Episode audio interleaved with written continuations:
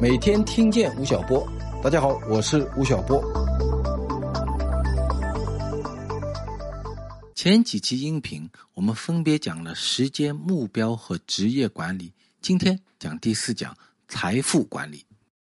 今天的中国人人均寿命在七十七岁左右，一个人六十岁退休后可以领取二十年左右的养老金。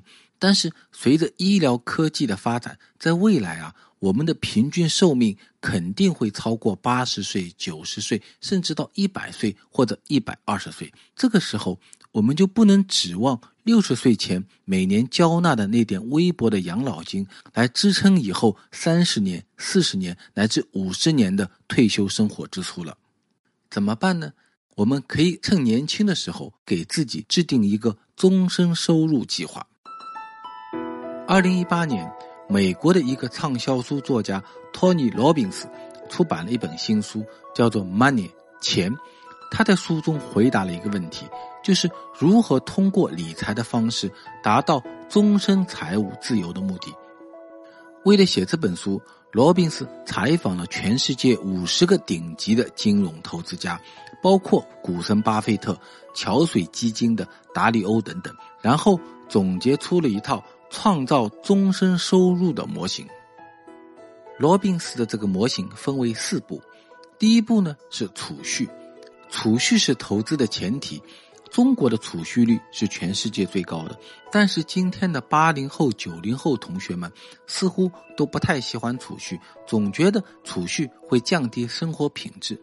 在书中，作者推荐了一个办法，你可以先按照固定比例去存下一部分钱。比如你现在一个月赚五千块，那就可以储蓄五百块，只占到工资的百分之十。等你赚到了八千块，你把多赚的那三千块再拿出一半用来储蓄，这个时候你的储蓄金额就是两千块，占到工资的百分之二十五。那么如果赚到一万块呢？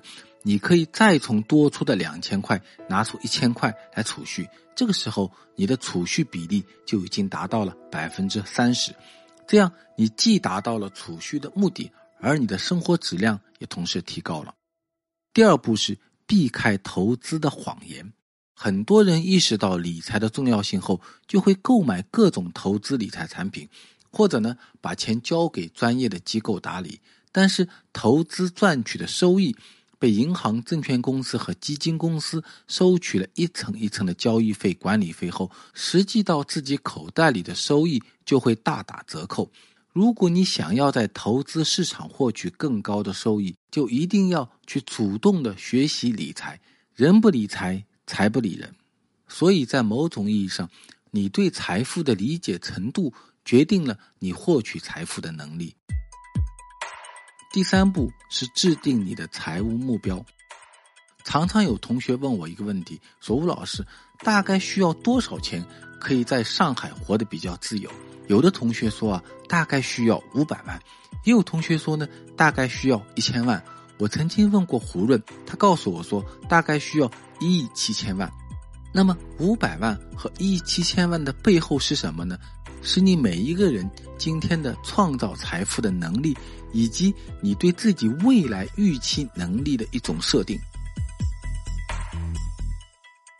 在这种预期和设定前提下，我们每一个人就要做好现实的财务规划，同时呢，随着自己的创富能力的不断提高，来进行合理的调整。目标过低。就会委屈自己，而目标过高呢，就可能坐吃山空。第四步是资产配置，有了财务目标后，我们就可以开始制定资产配置计划。罗宾斯把资产配置分为两个水桶，一个是安全水桶，一个是成长水桶。这个分类挺有意思的。安全水桶指的是现金、养老金、人寿保险、债券等固收类产品。虽然这里面的钱增值比较慢，但它能给你带来安全性和确定性。成长水桶里装的是股票、基金、商品、期货类产品，它们能让你的资产保值和增值。那么这两个水桶里的资产怎么配置才合理呢？在书中，桥水基金的达里欧给出了他的资产配置方案。他的办法是把百分之三十的资产配置在股票上，百分之十五配置到中期国债，百分之四十配置到长期国债，剩下的再分别配置百分之七点五的黄金和百分之七点五的大宗商品。做好这样的配置后，达里欧会每年把这个组合再平衡一次。比如二零一八年国债的表现比较好，股票呢却是一地鸡毛。